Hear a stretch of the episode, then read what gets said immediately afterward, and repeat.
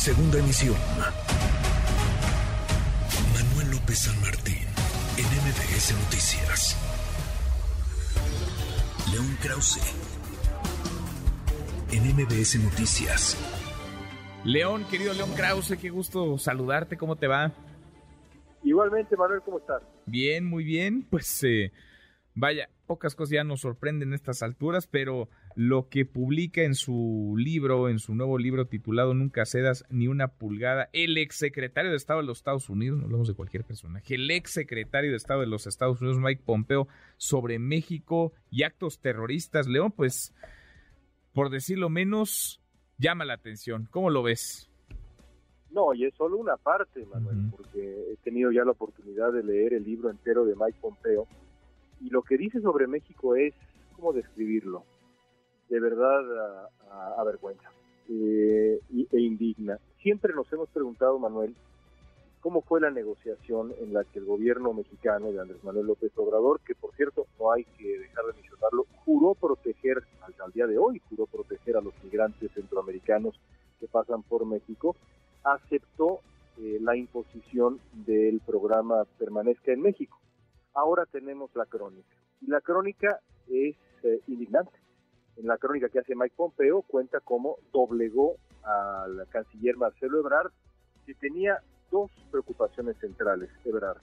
La primera, que no se diera a conocer que esto fue un acuerdo entre ambos países, y la segunda, que esto no afectara políticamente al, al gobierno de Andrés Manuel López Obrador el futuro de los migrantes, de acuerdo con Pompeo, no solamente no le importaba a Marcelo Ebrard, sino que decía el canciller mexicano, de acuerdo con Pompeo, que en el fondo era una buena noticia porque a México tampoco le convenía tener migrantes cruzando el país. Es increíble la manera como Pompeo describe su sociedad no sorprende, Manuel, que diga que le encantó trabajar con Marcelo. No. Pues Increíble. Pues sí, pues sí, pues sí. Qué cosa, ¿eh? Que, eh, sí, insisto, el tamaño de personaje, ¿no? No lo dice cualquier persona, lo dice alguien que tuvo coordinación, comunicación, interacción directa con, vaya, el primer nivel del, del gobierno mexicano. Ahora, advierte también de actos terroristas en Estados Unidos gestados en México.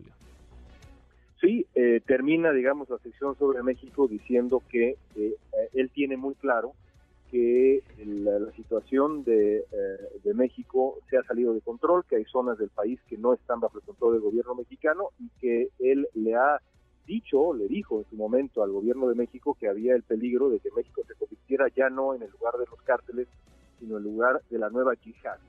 Eh, ante eso pues recibió ah, eh, digamos eh, el, desprecio por decirlo de alguna manera del, gobierno del gobierno mexicano pero Pompeo termina diciendo que la conclusión a la que ha llegado es que sin la autorización del gobierno mexicano en turno o con ella Estados Unidos tarde o temprano tendrá que tomar cartas en el asunto porque eh, se corre el riesgo, dice Pompeo, y como dices tú, no es cualquier persona, podría ser candidato presidencial, fue secretario de Estado con Donald Trump, nada más y nada menos su brazo derecho, se corre el riesgo de un nuevo 9-11, así lo dice, que venga ahora desde México.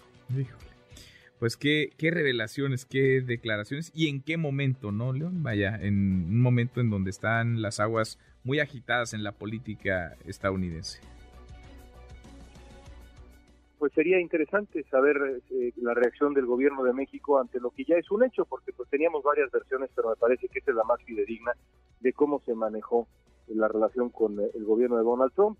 Chantajeó, manipuló, doblegó al gobierno mexicano que entregó la, la, la vida, la vida y el bienestar de decenas de miles de personas para quedar bien con Donald Trump y salvar el pellejo políticamente en función de la relación con Estados Unidos. Esa es la reverenda verdad y es una... Pues a ver si hay respuesta, me temo que, que no. Abrazo grande, gracias León. Igualmente, Manuel, gracias. Es León Kraus. Redes sociales para que siga en contacto: Twitter, Facebook y TikTok. M. López San Martín.